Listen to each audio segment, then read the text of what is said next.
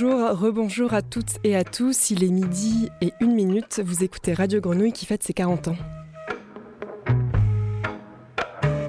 Après une matinée consacrée aux arts, on est toujours ensemble, on continue avec le nez dehors. C'est toujours Margot au micro et c'est encore Gilali à la technique. Pour cette émission, j'ai le grand plaisir d'être accompagnée de Valérie Manteau, autrice et journaliste installée à Marseille. Bonjour Valérie. Bonjour. Euh, il y a trois ans, tu as publié ton deuxième livre, Le Sillon, qui a reçu le prix Renaudot. Depuis, tu écris parfois pour la Marseillaise, parfois pour d'autres collectifs militants dont tu fais partie, comme le collectif du 5 novembre, où tu écris pour Lieu Public, également Centre national de création en espace public. Tu écris des chroniques sur les lieux de Marseille dans lesquels des spectacles de lieu public sont programmés. Exactement. Pour n'en citer que quelques-uns, on peut, on peut citer des chroniques sur la ferme pédagogique de Sainte-Marthe, le parc François Billou, le château d'If, la cascade des Égalades ou encore la place Bargemont. Ces chroniques sont illustrées par Stéphane Muntaner. Bonjour. Bonjour. Qui est aussi parmi nous pour ce nez dehors, plasticien, illustrateur, affichiste. Je sais pas, peut-être qu'il y a d'autres, euh, Oui, d'autres, plein de choses. plein de choses. On verra, on verra ça. Ces chroniques ont un pendant sonore que, que je réalise. Donc Radio Grenouille réalise des podcasts in situ de discussion entre entre toi, Valérie, et les artistes programmés. Sont des conversations dans et sur la ville, sur ses potentialités, ses difficultés parfois, ses inspirations et ses méandres. Donc vous pouvez évidemment les écouter ainsi que voir les illustrations et évidemment lire les chroniques. Donc c'est Chronique d'une ville éphémère, une coproduction avec euh, Lieu Public. Et Valérie, je t'ai invitée pour cette émission du Nez dehors pour les 40 ans de Radio Grenouille. Et je, t'ai proposé à ton tour d'inviter des amis, des connaissances ou en tout cas des gens avec qui tu avais envie de discuter. Et donc nous sommes cinq dans ce studio. Je te laisse présenter euh, les deux autres invités. Bah, oui, alors merci infiniment pour euh, cette invitation. Euh, je suis hyper contente parce que comme tu viens de le, le résumer, on dirait que ça fait mille ans qu'on travaille avec ce projet de chronique d'une ville éphémère et en fait ça a été un peu compliqué avec les confinements, les pièces qui jouaient, qui jouaient pas. et c'est vrai que quand on parle de l'espace public à Marseille en 2020, euh, c'était quand même un peu étrange comme, euh, comme aventure. Et du coup, c'est la première fois qu'on se retrouve ensemble, euh, toi, euh, Margot, et avec euh, Stéphane, alors qu'on on porte ce projet euh, chacun à notre endroit depuis longtemps. Donc pour cette occasion-là, merci. Et merci infiniment de me donner l'occasion de... d'ouvrir un peu euh, mon horizon parce qu'en fait euh, j'ai invité j'ai proposé d'inviter euh, Renaud Bouc et Armando Cox euh, pour parler de Claude Mackay mais en fait euh, Armando c'est la première fois qu'on se rencontre je crois si je Oui, dis je pas pense de, de bêtises. Euh, et j'en suis hyper heureuse, justement. C'était l'occasion pour moi de, d'inviter des gens justement avec qui j'ai, de la curiosité à, t'entendre, mais, euh, mais on n'est pas très proches encore. Et, euh, et Renaud, on a bu des verres ensemble hier soir, mais à part ça, on peut pas dire qu'on se connaisse encore très très bien. Euh, mais le point commun, ce sera... cet écrivain euh, euh, étonnant dont j'ai l'impression qu'on parle beaucoup plus euh, ces, ces derniers temps, mais, euh, mais euh, dont je, je ferai quand même le lien avec cette histoire de chronique d'une ville éphémère, parce que justement tout le, le travail de Claude Mackay sur Marseille, les deux livres qui ont été publiés qu'il a écrits sur Marseille, Banjo et Romancier de Marseille, parlent de, de justement un Marseille qui a quasiment disparu et ce qui est qui a disparu. Euh, et je laisserai euh, les, invités euh, nous dire peut-être plus en détail de, de quoi on parle, de quel quartier, de quelle époque. Et c'est redoublé du fait qu'en plus, Claude Mackay lui-même, il me semble, a, a un peu disparu du champ des écrivains connus. Euh, quand on parle des écrivains connus de Marseille, pendant très longtemps, il me semble qu'on ne mentionnait pas Claude Mackay. Et peut-être maintenant, grâce au travail d'Armando Cox et du travail d'éditeur de, de Renaud Bouc, c'est c'est en train de changer, c'est en train de bouger. Il est en train de devenir un des écrivains euh, de Marseille, peut-être euh, voilà, de, de- patrimoniaux. Euh, et je trouve ça formidable. Et ça, c'est euh, voilà, c'est un peu de ça dont je pense qu'on va, on va parler. Armando Cox, on ne se connaît pas non plus, mais tu connais bien les studios de Radio Grenouille et la radio, parce que tu as fait une émission pendant, pendant des années et tu as travaillé notamment avec, euh, avec Nelly, qui est de l'autre côté de la vitre. Elle viendra peut-être euh, nous raconter un peu euh, ce que vous avez fabriqué ensemble. Avant de, commencer, peut-être, à moins que tu veuilles Oui, mais non, mais euh, c'est une question Non, non, c'était juste. J'ai cru que tu voulais euh, rajouter quelque chose. Avant de commencer la discussion, je vous propose une petite euh, pause musicale. C'est un, un choix de Jérôme Matteo, le propriétaire musical euh, de La Grenouille. Et c'est un titre du trio Joubran, Laitana. À tout de suite.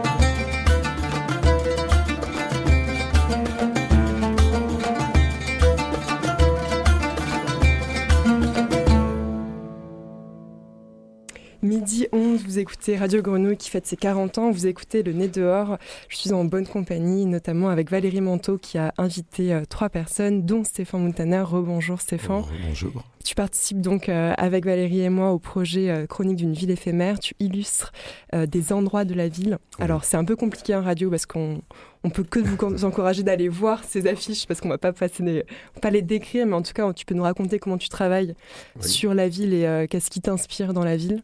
Peut-être euh, pour commencer, on te donne un lieu, comment tu, comment tu fais? Bah, bon, Après, d'abord, il y a des discussions qui se font aussi entre Valérie et le public sur le choix des lieux.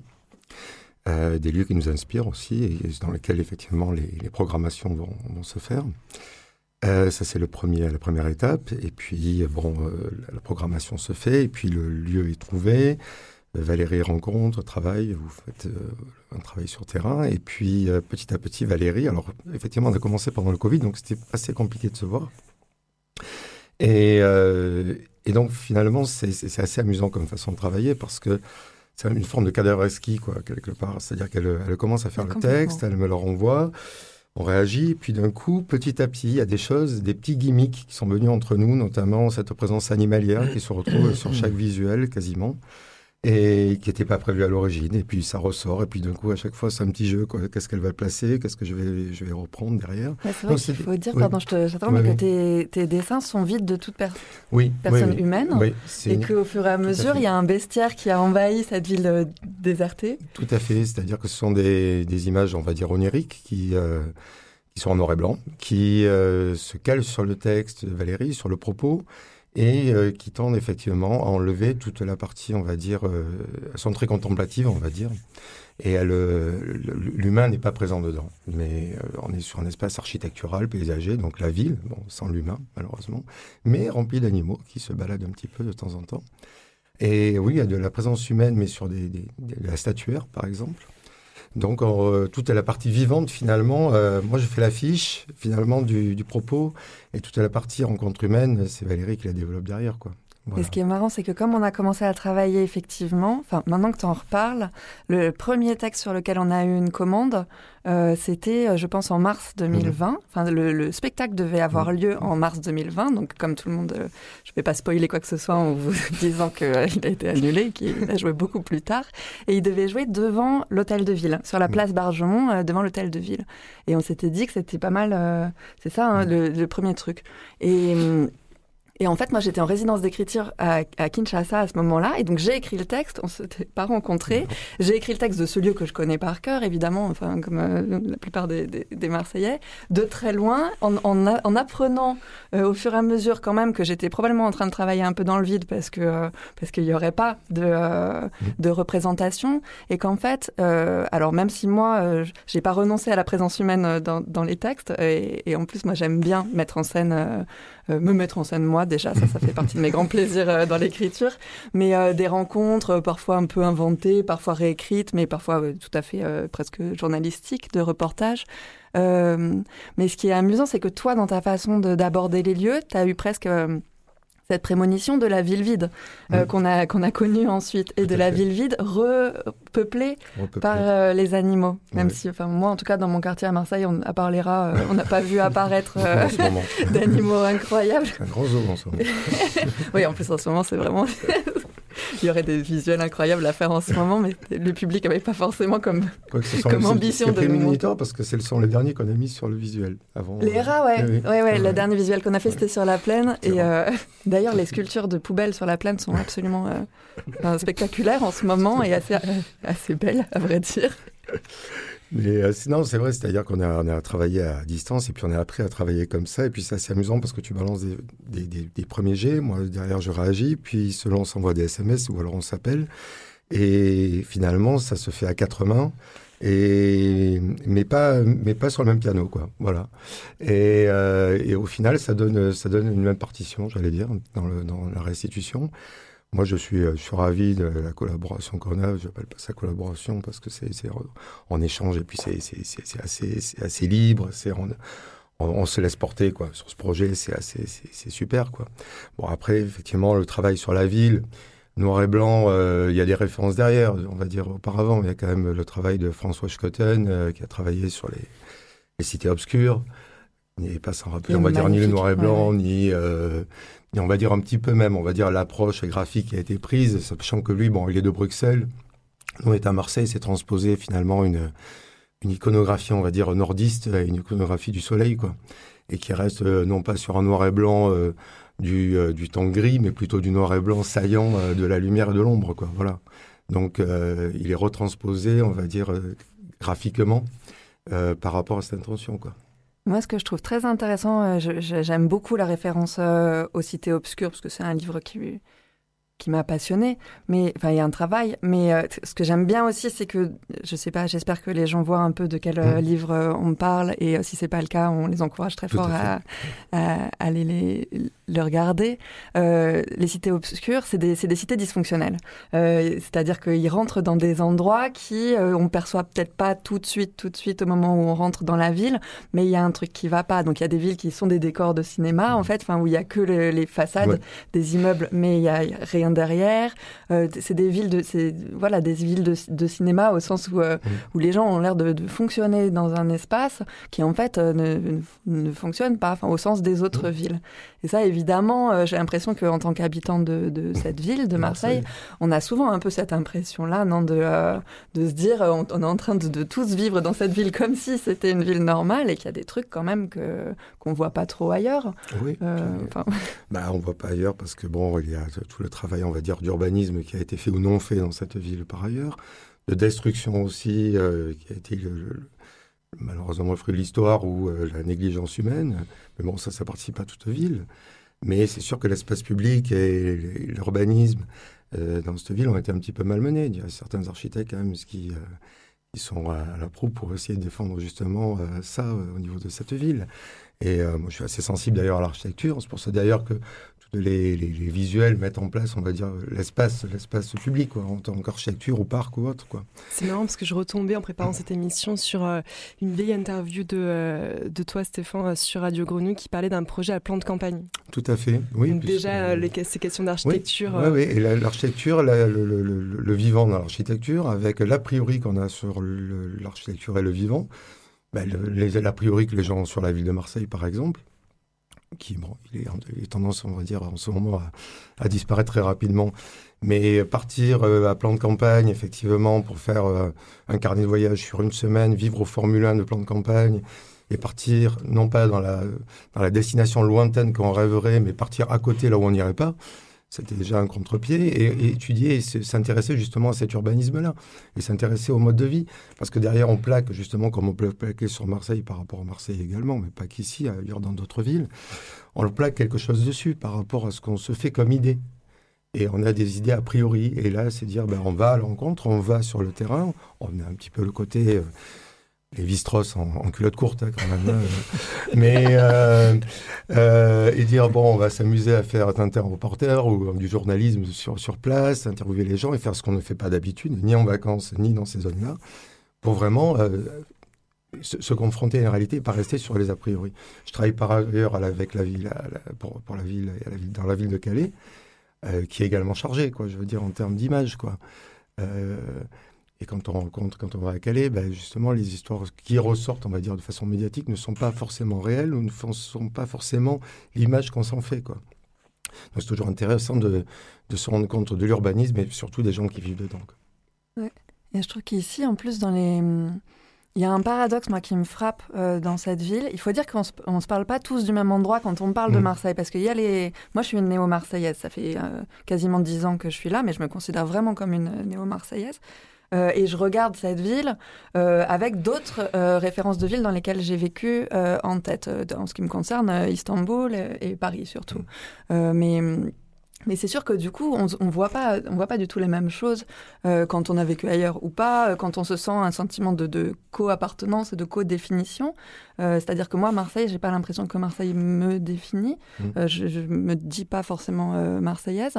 et, et c'est pas du tout, du coup, le même rapport que peuvent avoir des Marseillais qui sont nés à Marseille, comme je crois que c'est ton cas, Stéphane. et en tout cas, un des trucs qui me frappe ici, c'est dans la façon dont on parle de cette ville. J'essaye d'être attentif aux mots, à la façon dont on en parle. Euh, il y a toujours les mêmes trucs qui reviennent. Enfin, c'est il y a un nombre d'écueils. Euh, ça, ça, devient même un jeu de, se dire il y a un bingo quoi quand on entend les gens euh, parler de Marseille. C'est la deuxième ville de France. Alors c'est toujours dit en mode c'est quand même la deuxième ville de France. C'est-à-dire que là il y a les complexes d'infériorité qu'il faut toujours rappeler qu'on est quand même la deuxième ville de France. Et il y a la cité phocéenne, la ville la plus vieille ville de France, les 2600 ans. Et ça, je trouve que vu l'attention la maltraitance du patrimoine euh, architectural, de ce qu'on fait euh, les générations qui nous ont précédés. Enfin, il y a un côté euh, tabula rasa dans cette ville mmh. euh, qui est qui est très frappant, qui est aussi, à mon avis, enfin, je ne vais pas faire de la psychanalyse collective de comptoir, urbaine, mais ouais, urbaine. Mais c'est une façon de, de, de mal s'aimer, évidemment. Enfin, de se dire qu'en fait, on peut se permettre de tout le temps considérer que les choses sont bonnes à mettre à la poubelle. Euh, et je dis pas que la ville elle est évidemment parfaite ou qu'elle doit être immobilisée. J'ai pas de passion pour les villes musées, mais euh, mais ici on est dans un tel euh, inverse de ça, et ça, continue à se faire. Ce qui s'est fait sur la plaine, bon, c'était l'objet de, euh, la dernière chronique euh, qu'on a faite, cette façon de se dire, en fait, tout ce qu'il y avait avant, ça, n'existe plus, et on repart à zéro. Et en fait, en plus, on repart jamais à zéro. Il n'y a pas de ville qui repart à zéro, donc les, tout remonte tout le temps. Donc en plus, c'est vain comme façon de, de, travailler l'urbanisme. Ou ce qui se passe en ce moment autour de, de, du marché Opus, et de Euromède 2, qui est en train de repenser un quartier euh, comme s'il n'y avait rien avant, euh, en construisant des choses quand même très étonnantes euh, architecturalement et, socialement. Moi, je continue à me demander qui va habiter dans ces immeubles qu'on est en train de construire à la chaîne dans Euromède. Et, voilà, je trouve que ces paradoxes-là, c'est aussi là-dessus que, c'est intéressant de regarder la ville, de la regarder avec un peu de profondeur historique, autant qu'on peut en avoir, mais même euh, à l'échelle de, de, 10 ans ou de 20 ans, elle change bah, très tu, vite. Tu, peux le faire à l'échelle de 2600 ans aussi, si tu veux. Exactement. Mais... Parce que, bon, il peut y avoir une frustration de ne pas avoir l'acropole, de ne pas avoir, euh, on va dire, une cité médiévale, euh, d'avoir... Et moi, je pense... Il y, a plusieurs explications, je pense, mais... J'en garderai une, c'est qu'en fait, au bout de 2600 ans, Marseille n'a toujours pas atteint sa majorité. C'est-à-dire que Marseille est une ville en fait perpétuellement adolescente. C'est-à-dire que le, et le propos utilisé sur les Marseillais ou euh, les, tics qui reviennent, c'est que le, adolescent dans le sens où euh, si on critique sa ville, comme on critiquerait ses parents, il dira euh, tes parents ils sont nuls, ah tu critiques pas ma ville comme tu critiques mes parents, non mes parents ils sont super, etc. Puis d'un coup il y a le copain qui dit ah tes parents ils sont super, ouais non mais attends tu es là, tu les trouves super, mais en fait c'est des cons et ils sont nuls, ils sont bidons. C'est-à-dire il se fait tout, se faire toujours l'avocat inversé de ce que l'autre va dire quelque part pour pouvoir exister. Et je pense que la, cette ville a ce à cette, à cette adolescence, on va dire, qui est perpétuelle, quoi. Alors, qui se fait par justement une mixité par embrassage perpétuel, puisque chacun euh, se réadapte dans cette ville, reprend cette ville pour lui, son compte et avec, avec les autres, mais d'un coup, il est dans sa, sa renaissance à lui perpétuelle.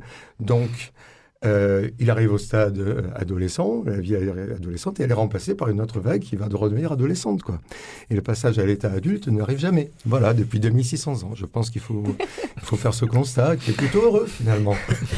Armando Cox, Book, ça, ça, vous fait réagir? Vous avez publié quand même un livre qui, qui se passe à Marseille. Euh, bon, il y a en 1930, dans les années 30. Oui, donc à la fin des années 20. À la fin des années 20. Est-ce que ce discours-là sur Marseille Qu'est-ce que vous en pensez? Qu'est-ce que vous bah, y mettez, vous? Si, si, si, euh, tu permets que je dise un mot, je parce que ça, ça, je pensais à, à, une analyse de, de Blaise Andras, qui, qui, était justement un très très grand admirateur de Claude Maquet, qui disait qu'en fait, euh, Marseille, contrairement à Paris, c'est pas une ville qui te bouffe avec ses, avec ses monuments, avec... Euh, non, il n'y a, pas cette lourdeur euh, de, euh, de, monuments et de, lieux euh, emblématiques. À Marseille, tu te noies complètement et tu t'insères très, très, très, très, très, facilement dans la, structure de la, ville de Marseille. Hein. Et c'est pas, je pense que c'est exactement ce que vous êtes de dire que finalement cette ville, en fait, elle est encore adolescente. Et très curieusement, en tout cas du moins dans mes, euh, dans, mes lectures, souvent les gens qui ont très bien parlé de Marseille, c'est des, des, des, gens qui sont des, passages, notamment comme euh, justement comme Blaise Sandras, euh, comme Claude Maquet justement, mm. et Albert Londres, Albert Londres, mm. et j'en passe. Je, je, pense que cette, cette ville, comme comme le dit encore une fois, une phrase qui est un peu maintenant euh, tout le monde euh, utilise n'importe comment. C'est que Marseille, c'est la ville des gens qui, qui viennent de large. Mais, mais bon, cette phrase d'Albert Londres, et, pardon, de, de, de Sandra, c'est justement, euh, ça démontre tout. Et quand on lit le genre de Marseillais, comme justement certains, certains auteurs, je, je, parle là de, de l'auteur de Massillot, euh, euh, euh, qui, qui, ce qu'il dit de Marseille, c'est comme absolument horrible. Mm. je me suis dit, mais c'est pas possible. Une fois, je, à l'époque, il y a quelques années, je suis allé voir l'éditrice de Massillot, une édition de luxe. et je lui dis, mais attendez, madame, vous avez, vous avez fait une édition de luxe avec un bonhomme qui dit des choses aussi horribles sur Marseille?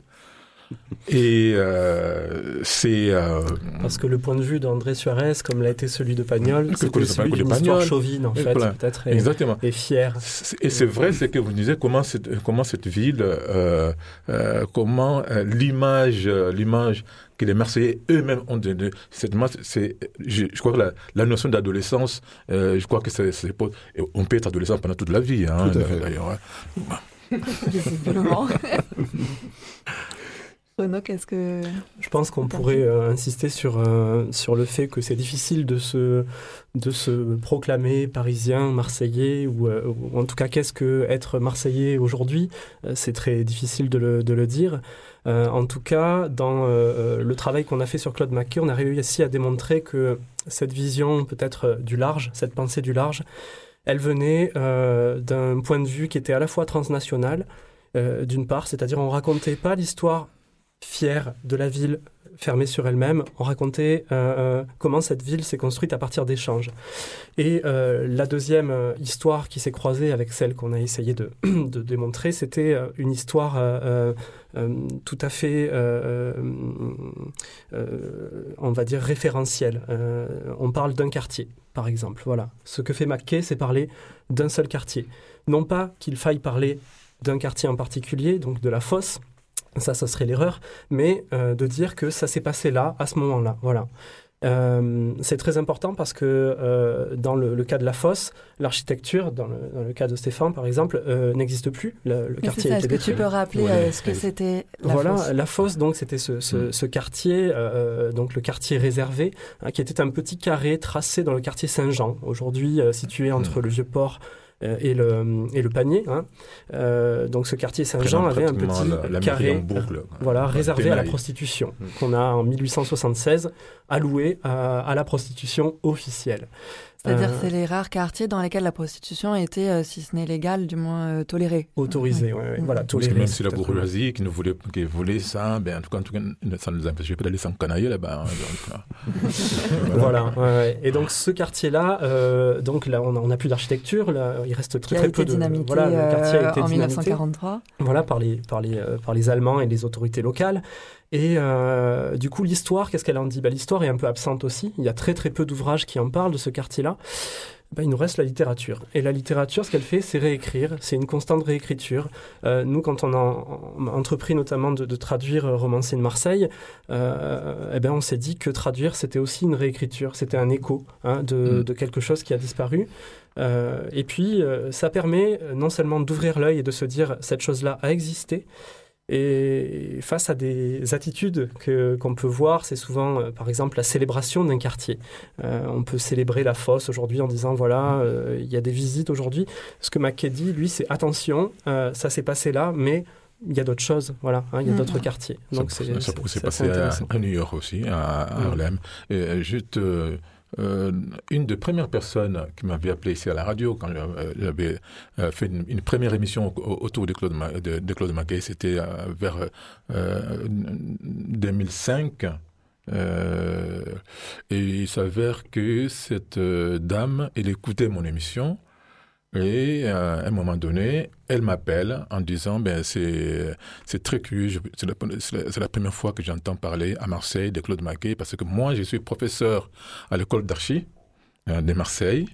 Et euh, et j'ai- le banjo c'était il, il- il a, il- il a intégré dans la biographie la bibliographie obligatoire à ses étudiants parce que c'est l'école d'archi. voilà, à l'école Ah. d'architecture, et que d'ailleurs je salue, euh, euh, je, le, je le salue, c'est une- c'est vraiment une amie que j'aime beaucoup, euh, et, et, et elle, elle a tout de suite venu, elle est tout de suite venue me voir en disant que euh, il faudrait quand même qu'on fasse quelque chose autour de ma, autour de, autour de Maquet. Vous, Parce êtes que dit, pour- vous êtes deux à avoir identifié voilà. euh, que c'était important. euh, Pour elle, c'est que ce banjo, c'est un document essentiel et même important si on veut comprendre l'architecture et la- l'urbanisme de, de- de Marseille, qui n'existe plus hein, de cette manière. Comment il a été, construit, euh, constru- a- a été construit. Donc, juste pour euh, euh, abonder un petit peu dans le sens de, de, de, de votre euh, euh, regard autour de, de l'urbain, Oui, et de la vie Le- éphémère. la de la, de la ville éphémère, justement. Et ce que je trouve intéressant, pardon, je rebondis, mais parce que euh, je- je- c'est à partir de ce moment-là que vous avez créé le collectif Claude Maquet, ou pas? Ou Oui, c'est c'est- plus c'est tard? c'est- c'est un, un petit peu après. Un petit peu après, parce qu'en fait, le collectif, au départ, j'étais seul. hein, il faut bien dire les choses. On connaît bien ça. On, on- on connaît bien collectif. Voilà, donc, ben, euh, le, le- en fait, c'est le, le- euh, ma, ma question, c'est c'est une, euh, c'est une rencontre que tu fais euh, comme on peut le faire dans la vie, euh, très, euh, mais il faut rendre hommage d'abord à, à André Dimanche, quand même, qui- qu'il avait, euh, qu'il avait en 1999 Et euh, republié, réédité avec, avec une traduction de Michel Fabre, que tout le monde connaît, en tout cas du moins connaissait parce qu'il est, il est, mort maintenant, qui était un des spécialistes de la littérature noire américaine et euh, en, France. Il était professeur à, à la Sorbonne. Et effectivement, euh, de ces livres, euh, ma rencontre avec Maquet, c'était vraiment un copain parisien qui, avec, qui on travaillait ensemble dans une, on pigeait ensemble dans une revue. Et d'ailleurs, il faut que, quand même que je les, que je les cite parce que c'était aussi euh, un, un, bonhomme qui a beaucoup compté dans ma vie. En tout cas, personnellement, c'est un, un grand frère, un ami, euh, Blaise Njeoya. Donc, euh, Blaise, le cinéaste, écrivain, et Blaise, c'est lui qui s'occupait de, de, de faire des, euh, le, les recensions des livres. Et donc, à la fin, quand elle, a fait la, la recension, elle me dit, mais écoute, est-ce que tu savais que cette histoire se passe chez toi, à Marseille? Elle me dit, ben non. Ben, tu connaissais pas Mackay? Ben non, je ne connaissais pas. Donc, ben voilà, je donne des livres, tu, vas lire. Et c'est comme ça que j'ai découvert, finalement, je suis, pas, je suis passé après, comme quand on, découvre euh, quelque chose, et on commence à réunir aussi des gens autour de soi, autour de cette passion. Et, euh, voilà, donc c'est d'où le- le- qui, qui a été réalisé en 2000, 2006, 2007, 2008, 2008, 2009. Voilà, 2008, 2009. Et alors ça c'est ben, intéressant de dire un de cette exposition. Elle était dans le Fort Saint-Jean. C'était les expositions de préfiguration euh, du MUSAM, comme on disait. C'est-à-dire c'est un peu pareil, l'archéologie de, de, de, ce qui est maintenant un lieu culturel un peu incontournable euh, euh, de Marseille. Mais euh, donc voilà, il y a eu une expo Claude Maquet euh, en oui, visionnaire, préfigurant ce qu'allait être la Marseille de la capitale européenne de la culture. Oui, oui, oui, oui. C'est vrai qu'en plus, le MISEM, bon, comme je le disais hors antenne, c'est quand même encore en gestation, c'est qu'il y avait il n'y avait pas grand-chose, toute cette construction qu'on connaît aujourd'hui. Hein, c'est comme le collectif Claude Mackay, il y avait une personne. Hein. voilà, comme, le collectif Claude Mackay, c'est pareil. Mais c'est le, le, fait que l'exposition ait lieu dans un, dans, un Tour Saint-Jean, pour moi, c'était aussi symbolique. Et euh, même s'il y avait des gens qui venaient visiter l'exposition en disant oui, mais nous, moi, moi, je suis venu aussi pour voir le, les Marseille des Pagnols et pas, et pas Marseille de Claude Mackay. Bon, c'est de, ben, justement, je dis, mais voilà, euh, le Marseille de Claude Maquet, c'est cette partie-là. Si vous voulez, le Marseil des de Pagnol, c'est l'autre côté de la ville. Hein. plutôt, euh, plutôt monocolore, euh, monochrome. Donc, c'est ce quartier-là qui, qui, qui intéressait beaucoup plus Claude Maquet. C'est vraiment. Ah, pardon. Non, je proposais juste qu'on fasse une petite pause euh, musicale. Je peux plus m'arrêter de parler. ah non, pas du tout. c'est justement aussi pour entendre cette fois en musique euh, peut-être l'univers de Claude Naquet. C'est un, un, titre d'un album qui fait partie du, euh, de titres illustratifs de, du roman Banjo, justement. Mhm. Et donc là, c'est un titre qui s'appelle un, un, peu mythique, Check That Thing.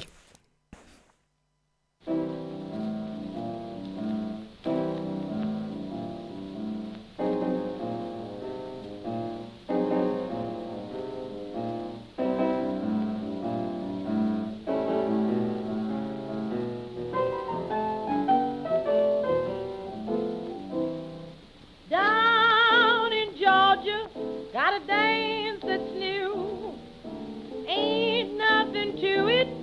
It's easy to do. Call, shake that thing. Oh, shake that thing. I'm getting sick and tired of telling.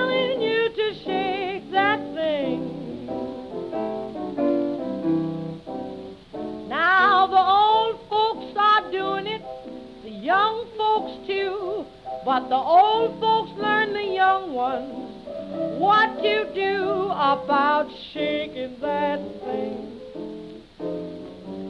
Ah, shake that thing.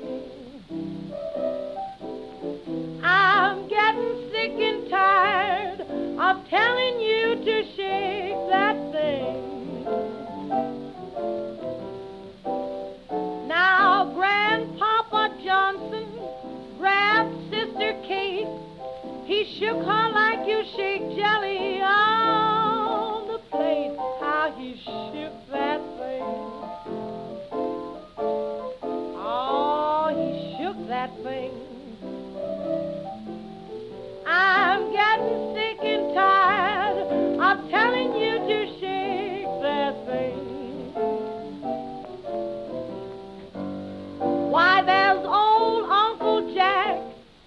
Jelly Roll King. He's got a hump in his back from shaking that thing, yet he still shakes that thing. That Thing, vous écoutez euh, Radio Grenouille, on parle de littérature, de Claude Maquet et de la ville et de comment euh, y vivre euh, et s'y sentir bien. Juste pendant qu'on écoutait la musique, il y avait un débat sur comment on se sent marseillais à partir de quelle génération, donc chacun ira de son appréciation. on parlait de Claude Maquet, peut-être repréciser, pour vous c'est quelqu'un de très présent, peut-être pour les auditeurs et auditrices qui ne le connaissent pas, comment vous le, vous le raconteriez? Comment il, il arrive à Marseille? Il vient d'où? Et à, à quelle époque peut-être Claude Maquet? Non, parce qu'au lieu, je me répétais tout le temps. Mais, euh, je- Renaud. je- je- voilà, c'est- Alors, bah, Claude Mackay, il naît à la Jamaïque en 1889 et, euh, et c'est un, c'est un écrivain un petit peu sans frontières qui a beaucoup voyagé. hein. il s'est d'abord retrouvé euh, à à Harlem, à New York, hein. et, puis, euh, et puis de Harlem, il a fait partie de ce mouvement qu'on a appelé la Renaissance de Harlem, qui est un mouvement non seulement littéraire, mais aussi euh, iconographique, musical très important. Euh, il a voyagé, il s'est euh, installé en Europe, d'abord en Russie, enfin d'abord à, Londres, puis en Russie, et puis à Berlin, Paris. Et là, il arrive à Marseille. Et à Marseille, il y a quelque chose de nouveau euh, qu'il peut-être qu'il compare à Harlem. C'est une culture portuaire d'abord. Et puis, c'est une. pour revenir à ce débat justement de comment se sent-on de Marseille, je crois que chez Mackay, on l'est d'abord dans la multiplicité et le déracinement. Ça veut dire qu'on se sent marseillais parce qu'on n'est pas marseillais. En, en gros, ça veut dire ça. voilà. Euh, ça, c'est euh, un premier critère d'identification à la ville. Ensuite, euh, Claude Mackay, ce qu'il trouve à Marseille et qu'il n'avait pas trouvé euh, dans les milieux d'extrême gauche à Londres, par exemple, ou en Russie, il trouve une diaspora noire. Euh, il se forge une, une identité diasporique. Euh, il comprend ses racines africaines. Lui qui vient de la Jamaïque et qui a un héritage, euh, on peut le dire, à la fois du coup africain et anglais, très très anglais. hein. Les- il faut dire que les premiers poèmes de Mackay sont des, des poèmes quasiment victoriens, des sonnets très très métriques, quoi. hein. Euh, voilà, il- c'est un, un poète très traditionnel, Claude Mackay. Euh, ça, peut contraster avec son activité de romancier, qui elle est plutôt, euh, on va dire, euh, polymorphe. Il y a, plusieurs, choses dans l'écriture de Mackay. D'ailleurs, Romancier de Marseille et Banjo, ces deux romans marseillais, sont très différents. hein. Ils ne parlent pas de la même chose. Il y a un roman qui raconte des histoires et un autre qui raconte une histoire. Voilà. Euh, Mais en tout cas, voilà, à Marseille, il retrouve cette, euh, cette identité diasporique, où il, il se la forge en tout cas. Et il y a des débats qui sont vraiment euh, truculents, vraiment euh, très très intéressants entre Africains de l'Ouest et puis Antillais, entre Caribéens par exemple, et, et du coup des personnes qui viennent d'Aden par exemple. Et là, il se, il s'écharde parfois sur la question du nationalisme noir ou du coup de qu'est-ce que c'est être noir. Voilà, Mmh. euh, on retrouve encore ces débats qui sont très très riches et aujourd'hui très actuels et qu'on retrouve dans, dans des livres écrits dans les années 20. Et Voilà. Et ce qui est intéressant aussi, qu'il faut souligner aussi, euh, euh, il faut dire que autant euh, les compatriotes de Claude Mackay préféraient plutôt Paris, hein, lui, il a choisi quand même le Sud et Marseille. C'est quand même très... euh, euh, c'est là, présente un, sa personnalité, singularité, sa, sa- hein. sa- sa singularité. Mm. Euh, quand il a son, sa, sa- euh, sa prose, la première prose qu'il commence à écrire, comme c'est euh, euh, Retour à Harlem, donc, euh, Home to Harlem. Et ce livre qui, a, qui, a- qui avait été euh, en été euh, dès 1929, c'était le, la, la- le livre euh, qui avait même, même reçu un prix. Et c'est vraiment le premier livre écrit, un roman écrit par un noir, à avoir euh, euh, reçu un prix. hein. Et que Mackay il l'utilisera euh, euh, comme argument plus tard pour, le, pour les romans, euh, pour les romans, pour romancer Marseille.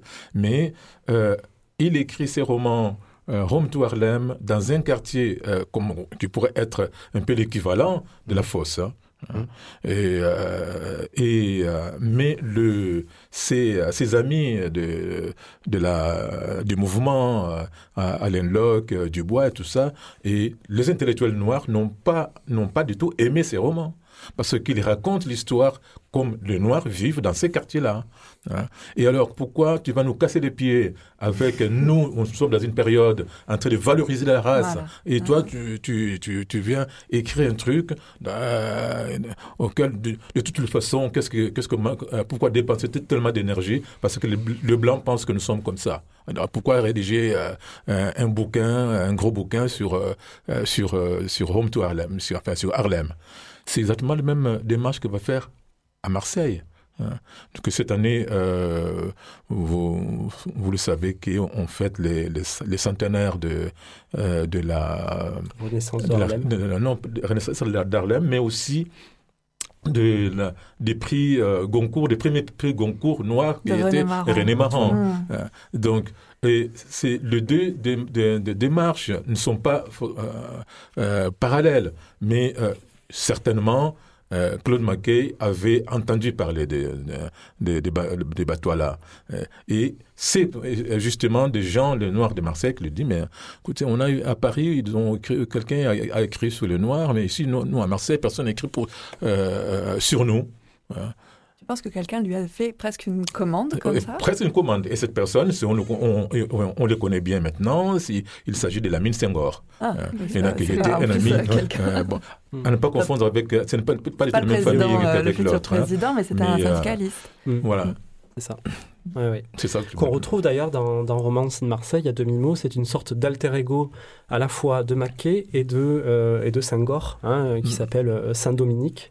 Ah, puisque c'est un mhm. syndicaliste qui euh, officie à la Maison des gens de mer, qui est un petit peu le, foyer des marins, enfin l'ennemi du foyer des, des marins. Hein. c'est une maison euh, communiste, en fait, voilà. Et il y a donc, on y retrouve euh, la mine Senghor qui essaie de ramener des marins noirs pour dire, ben voilà, ça peut être, on peut, le but de l'internationalisme, c'est de réunir les luttes du monde entier. Donc voilà. Et on, on retrouvera dans l'autobiographie de Mackay qui s'appelle Un sacré bout de chemin. Euh, une discussion entre Senghor et euh, le patron du bar africain. Dans tous les romans de Mackay, on parle de ce bar, hein, ce bar africain, où du mm. coup, tout le monde s'y retrouve. Et, euh, et, puis Senghor parle avec le patron. Et le patron lui dit, mais toi, Senghor, t'as pas honte d'être marié avec une blanche? Et Senghor lui dit ben, non, parce que moi je pense que justement c'est un symbole d'internationalisme et d'ouverture. Et le patron lui dit oui, mais du coup, euh, euh, si euh, toutes les, toutes les femmes noires voient que tu te maries avec, avec une blanche, elles vont se sentir lésées. Et puis d'ailleurs, pas, pas, pas, très crédible. Ouais, ouais, ouais. Et puis d'ailleurs, les femmes noires se sentent du coup moins que rien quand, quand, quand elles te voient. Et là, Senghor lui dit, mais toi aussi, t'es marié avec une blanche. et il lui répond, oui, mais moi, je ne suis pas un leader. Donc à ce titre, et, toutes, ces, toutes, ces, conversations qui sont absolument fantastiques, bah, Mackay les écoute et il les reproduit. C'est un chroniqueur en vérité, c'est quelqu'un qui aime euh, le terrain. C'est pour ça que Marseille lui plaît tant. À Paris, peut-être que Paris est une capitale du, de la culture noire à cette époque. Il y a la revue du Monde Noir, il y a, il y a, le... il y a les salons littéraires qui sont euh, fondamentaux euh, des, des Sœurs Nardal, où se fait la jonction bah, d'ailleurs entre la, Renaissance et euh, qui va devenir la négritude. c'est ça. On est en, pleine période de valorisation de l'art nègre, mm -hmm. dit de la peinture et, et du côté du côté français en tout cas. Et du côté américain, ben, c'est justement la, le, le, tout, le, mouvement de, euh, de New Negro, euh, que l'expression utilisée par Alain Locke, c'est que euh, le New Negro, c'est c'est exactement l'opposé de ces, de ces noirs que Mackay vient nous présenter dans le roman. Et Mackay, c'est vous, d'ailleurs, Banjo.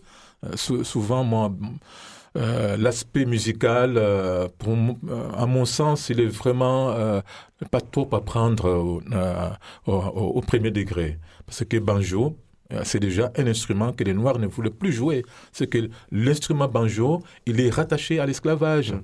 Et c'est l'instrument que le, que les, que les, que les maîtres euh, demandaient aux Noirs pour, pour amuser la, la, galerie. Hein. et que les Noirs ne voulaient plus du tout jouer à banjo.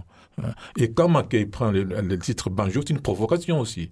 C'est une façon de se réapproprier, de dire en fait, j'ai honte de rien. Exactement. Voilà, c'est réapproprier parce que c'est ça que nous sommes. Donc on ne peut pas renoncer, euh, on peut pas renoncer cela. Donc l'aspect euh, euh, souvent que bon, c'est l'instrument, c'est les romans qui ramènent le jazz à Marseille. À l'époque, d'abord, c'était pas le jazz, c'était le ragtime. Donc bon, enfin bref, et c'est que il y a tout un discours politique, comme disait Renaud, dans le roman Banjo, mais toutes les discussions euh, sur euh, euh, que, que Mackay entend sur, sur Marcus Garvey, qui est aussi un autre Jamaïcain d'ailleurs. Donc c'est et, ces, discours-là, on les retrouve à Marseille. Et les Noirs commencent à entendre finalement, finalement si cette, cette discussion-là autour des retours des Noirs aux États-Unis, dans les années 20, il n'est plus, dans les années 30 pratiquement, on n'en parle plus, mais cette discussion-là, en France, parmi les anciens colonisés ou le, colonisé, il est très très euh, euh, redoutablement euh, présent et réactif. Ça me fait penser à une chose un peu étonnante, enfin une question. il y a, hum, en vous écoutant. Il y a une euh, maison d'édition, une autre maison d'édition marseillaise qui s'appelle Le Typhon, qui vient de rééditer aussi euh, donc euh, un autre livre de René Marand dont, dont tu parlais, pas celui qui a eu le prix Goncourt, mais un livre qui mm-hmm. s'appelle Un homme pareil, aux autres, et qui met en scène toute cette discussion d'un homme noir qui a été, qui a grandi en France métro, métropolitaine, qui est devenu fonctionnaire colonial et qui est tombé amoureux d'une femme blanche et qui s'interdit de vivre cette histoire d'amour, d'épouser la femme qu'il aime parce que il, euh, il pense, et enfin, visiblement il n'a pas complètement de tort, enfin, vu les discussions dans le, dans le livre, que la vie lui serait un enfer euh, et à lui et à elle. Et hum, la question que je me pose, c'est que c'est quand même euh, étonnant, alors c'est peut-être une coïncidence, mais qu'on ait deux maisons d'édition marseillaises, la tienne Renault et, et Héliotropisme, mm. et les éditions du Typhon, qui viennent réactualiser aujourd'hui, parce que comme tu dis, republier, c'est un acte d'écriture aussi. Enfin, on, on réécrit, enfin on écrit l'histoire qu'on est en train de vivre. En ce moment, des livres qui se passent dans ces années-là, qui évoquent ces, euh, ces, ces questions-là qui sont extrêmement présentes, il me semble, euh, en arrière-fond de, nos débats maintenant, mais dont on n'a pas conscience qu'elles sont aussi anciennes. Moi, c'est ça qui me frappe quand on lit euh, Romancier de Marseille, euh, Banjo ou Un homme pareil aux autres. C'est à quel point c'est c'est à la fois contemporain, les, les questionnements, et, et, ça a quasi ça un siècle. Qu'est-ce qui, à votre avis, pourquoi est-ce que ça, pourquoi ça nous parle et pourquoi ça nous parle maintenant? Non, je, je, voilà, je voulais juste prendre, excuse-moi Renaud, juste pour euh, euh, pour dire que euh, il faut il faut il faut avoir aussi le courage souvent quand quand on on a cette, cette, cette passion il faut avoir aussi le courage de faire les choses hein. même si au départ comme je disais je, le, collectif Claude Maquet c'était seul mais, cela ne veut pas dire que j'étais seul dans la démarche hein. il y a plusieurs personnes qui ont, groupé et il faut je, je, rendais hommage à Entre des Manches mais je veux je voudrais vraiment encore une fois rendre hommage à Renaud le courage qu'il avait, hein, parce qu'il a eu. Hein. Euh, en 2017, quand euh, on s'est rencontrés, euh, je, je l'ai expliqué que mais il y a plein de maisons d'édition marseillaises, ils l'ont refusé. Ils m'ont pris pour un rigolo, quelqu'un qui, qui fantasmait, des trucs comme ça. Il faut expliquer que le, le, roman a été écrit donc il y a quasiment un siècle, mais n'a été retrouvé que très récemment. Et du coup, c'est la première version française, c'est la première édition française. L'édition française et, la première édition américaine aussi, euh, euh, en, en, anglais. aussi. Si on avait, si, en tout cas Renault, euh, il, avait plein de sous, je pense qu'on était les premiers à, à l'éditer en français euh, euh, avant les Américains. Même. Et comme c'est pas le cas. Comme c'est pas le cas, donc, en fait, ça a fallu plusieurs années pour arriver à publier ce livre. Euh. Tout à fait. C'est c'est tout un travail de, de longue haleine d'arriver à convaincre les gens parce que parce que les livres les cités, les cités, c'est pas une découverte comme un architecte, comme un, un, archéologue qui découvre le, le crâne des hommes préhistoriques. C'était pas du tout ça. Les livres étaient connus. Et la question qu'on peut se poser, euh, pourquoi les gens, aussi bien les Américains, euh, beaucoup, beaucoup d'autres de spécialistes de Claude Maquet, n'ont jamais, jamais pensé à les publier. À la fois à l'époque, à son époque, euh, dans les années 30 et, plus récemment. C'est oui, double. E-, exactement. oui, oui, parce que déjà dans les années dans les années 30, quand le, livre est écrit, moi, ce que en fait l'édition, enfin, du moins le, les tapisseries que, euh, que la maison euh, Héliotropisme a, a, publié, ce que vous, que, que, vous, que, vous avez entre les mains, hein, ça vient de Londres, c'est curieusement. Hein, ça vient d'Angleterre. voyagé aussi. Voilà, donc de la part de, dans cette espèce d'enquête que malgré moi, je suis, je me suis retrouvé dans une, euh, avec euh, une, une personne qui était amie de l'agent littéraire de Claude Mackay, au lieu de le retrouver aux États-Unis, non, mais il était un Irlandais hein, euh, qui, euh, qui habitait à Londres et qui finalement, euh, il, voulait céder ses archives hein, à un ami qui était prof des littératures de West Indies, comme, on, disait à l'époque. Et cette personne, j'ai passé quelques heures chez lui à Londres, et qui m'a dit, mais voilà, mais moi, j'ai ce, ce texte-là, j'ai le, voilà, le tapiscrit, et qui devait être publié. Le problème, c'est que euh, moi, euh, avant même l'exposition, j'avais vu qu'il euh, avait, qu'il avait annoncé l'édition des romances in Marseille chez Exeter, donc un éditeur anglais. Mais encore aujourd'hui où je vous parle, il n'a toujours pas, il n'a pas réussi à les publier. Mais les raisons sont tout à fait autres. Hein. Et c'est lui qui, qui a eu aussi le courage et m'a fait confiance en donnant, ben voilà, euh, voilà, si vous voulez le publier, ben. Ben après, l'histoire de trouver quelqu'un euh, qui te croit que finalement ces, ces livres, c'est vraiment du Claude Maquet. Donc bon, comme j'étais pas spécialiste, on m'a dit, ben, euh, voilà, c'est pas vrai ton truc. Et toi, Renaud, tu l'as cru? Oui, voilà. tout à fait. Moi, je suis tombé dedans. voilà. Mm. Qu'est-ce qui a été si... Euh, parce que ça a été très long et assez laborieux, je pense. Et alors, ça dit sans, doute beaucoup de choses de ce que c'est le métier d'éditeur. Euh, mais euh, comment, comment ça s'est passé pour toi, la publication? Alors, euh, quand euh, Armando m'a confié le texte, il a fallu d'abord euh, s'assurer qu'on avait bien un texte de Mackay. On est parti de très loin. Ça veut dire que on avait quelque chose qui aurait pu être écrit par n'importe qui, hein, dans n'importe quelle barre du monde, avec une machine à écrire. C'est un tapuscrit. Hein, il n'y a pas de voilà. Donc, il a fallu d'abord s'assurer que ce tapuscrit était bien de Mackay. Voilà, on part de là. Comment ça fait ça? Bah, en comparant d'autres tapuscrits qui sont apparus euh, au fil du temps. En fait, le livre n'a jamais été vraiment perdu, il a juste été euh, oublié. Hein, il a été oublié dans des archives, dans des, bibliothèques, hein, et, donc euh, s'il a été oublié, il faut essayer aussi de comprendre pourquoi. Alors, pour revenir à cet intérêt aujourd'hui pour le livre, pourquoi est-ce qu'aujourd'hui il parle? Pourquoi est-ce que les gens en parlent? Je crois qu'on n'arrive jamais, les luttes minoritaires n'arrivent jamais à leur but en ligne droite. Ce sont des sortes de cercles hein, un peu concentriques de paroles. Euh, il faut quelqu'un toujours au début qui en parle. Mackay euh, le fait avant la négritude. Il n'est euh, il est pas contemporain des écrivains de la négritude. Enfin, il, est, hmm. il, est, avant la négritude. Voilà. Et il, faut un certain courage littéraire pour le faire. Et, puis ces cercles-là, aujourd'hui, ont, avancé au point parfois même de, polariser le débat, peut-être. mais toutes ces luttes hein, se recoupent. Hein, on parle du coup d'intersection aujourd'hui hein, parce que ces cercles-là ont, avancé. Euh, Mackay, lui, le fait tout seul euh, et d'une perspective euh, presque bah, très courageuse. Mm. et, c'est très très bien de le lire avec cette lumière aujourd'hui de l'actualité. Mais il faut aussi comprendre qu'est-ce qui s'est passé entre la fin de ces années 20 et aujourd'hui pour pouvoir un petit peu, on va dire, comprendre où, par où sont passées ces luttes. Voilà. Et c'est aussi l'histoire, peut-être, d'un roman sur Marseille, c'est aussi l'histoire de, l'histoire de Marseille.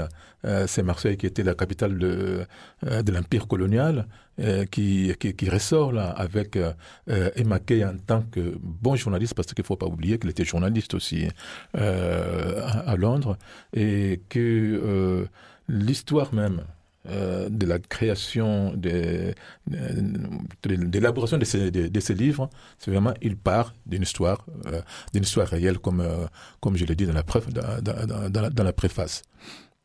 On va devoir euh, finir. En tout cas, peut-être un dernier mot pour Valérie Manteau. Désolée, parce qu'à 13h, il y a. Je veux bien en profiter quand même. Euh, euh, parce que justement, on parlait de, de, bar africain et je m'étais dit que je ferais un mot et un salut amical pour le Kaloum, qui est un bar africain de la rue de l'Arc à Noailles et qui est un peu le début de l'idée de, de, vous inviter pour parler de Claude Maquet ce soir, puisqu'on a décidé de monter un ciné-club avec les, les voisins et riverains du Kaloum euh, dont je fais partie. Et comme euh, premier film, on a projeté euh, il y a trois semaines un documentaire qu'on n'a pas encore cité, mais que j'espère les gens pourront aller voir, de Mathieu Verdeuil, qui s'appelle Claude Maquet de Harlem à, Marseille, qui est une entrée formidable dans l'œuvre de Claude Maquet. Mais on peut évidemment aussi commencer par, par lire les livres. Mais on, a, on a projeté ce film dans la rue de l'Arc avec les voisins et avec, avec ce lieu qu'est le Kaloum. Et dans, dans ce quartier de Noailles, alors qui n'est pas, euh, qui est pas forcément comparable au quartier dans lesquels, de, dont parle Claude Maquet, mais qui est une sorte de survivance aussi comme ça de, euh, de quartier euh, avec de l'informel. Moi, j'aime pas trop le mot interlope, mais, mais des, populations qui se mélangent, des gens qui viennent d'arriver, beaucoup de turnover, des gens qui sont là depuis longtemps. Et c'est un quartier qui bouge énormément récemment, on le voit tous. La gentrification, mais pas que, enfin les touristes, euh, et puis la, la, vie de la ville qui continue. Et là-dedans, il y a des endroits qui sont menacés. Donc le Kaloum, c'est un peu, euh, c'est le cas. Euh, clairement, c'est un bar qui risque, qui risque de devoir fermer. Et je pense que notre désir aussi de, de montrer le film de Claude Maquet à cet endroit-là, avec les, avec les voisins et avec le Kaloum, c'était de s'accrocher aussi à cette histoire-là, dont on ne veut pas qu'elle soit encore une fois effacée. Mm. Voilà, que voilà, que l'histoire ne serait écrite pas euh, sur, euh, sur la tabula rasa de choses qui mm. sont importantes dans l'histoire. C'est un bar qui a 20 ans. Juste pour, juste pour annoncer que euh, pour ceux qui ont le temps d'aller à l'Université des temps libres, aujourd'hui, le film de Mathieu Verdeuil il s'est représenté ah, super, à, l'Alcazar. non, non, non, à l'Université du temps libre. D'accord, pardon. derrière la préfecture. Et c'est à 16h15. Et c'est gratuit. Et vous pouvez bien sûr aussi lire le livre de Claude Maquet, Romance in Marseille, qui a été publié du coup aux éditions Héliotropisme. Merci beaucoup Armando Cox et Renaud Bouc, les deux éditeurs euh, de Claude Maquet. Merci Stéphane Montaner et Valérie Manteau d'être venus euh, nous parler de la ville et de questionner euh, autour de ces chroniques d'une ville éphémère que l'on fabrique ensemble. On va se quitter avec un poème de Claude Maquet qui qu'il dit lui-même. Donc c'est euh, If We Must Die. Et après, on enchaîne avec Elodie Rama au platine jusqu'à 14h. N'oubliez pas qu'entre 17h et 19h, vous pouvez gagner des places de concerts ou de festivals avec Mario. Donc euh, restez à l'écoute, il y a des jeux et vous pourrez nous écrire pour gagner tout ça. Merci beaucoup. Merci à, toi et Merci, à la Merci. If We Must Die is the poem that makes me a poet among colored Americans. If we must die, Let it not be like hogs, hunted and penned in an inglorious spot, while round us bark the mad and hungry dogs, making their mock at our accursed lot. If we must die, oh, let us nobly die, so that our precious blood may not be shed in vain. Then even the monsters we defy shall be constrained to honor us, though dead. O kinsmen, we must meet the common foe. Though far outnumbered, let us show us brave, and for their thousand blows deal one death blow. What though before us lies the open grave? Like men, we'll face the murderous, cowardly pack, pressed to the wall, dying but fighting back.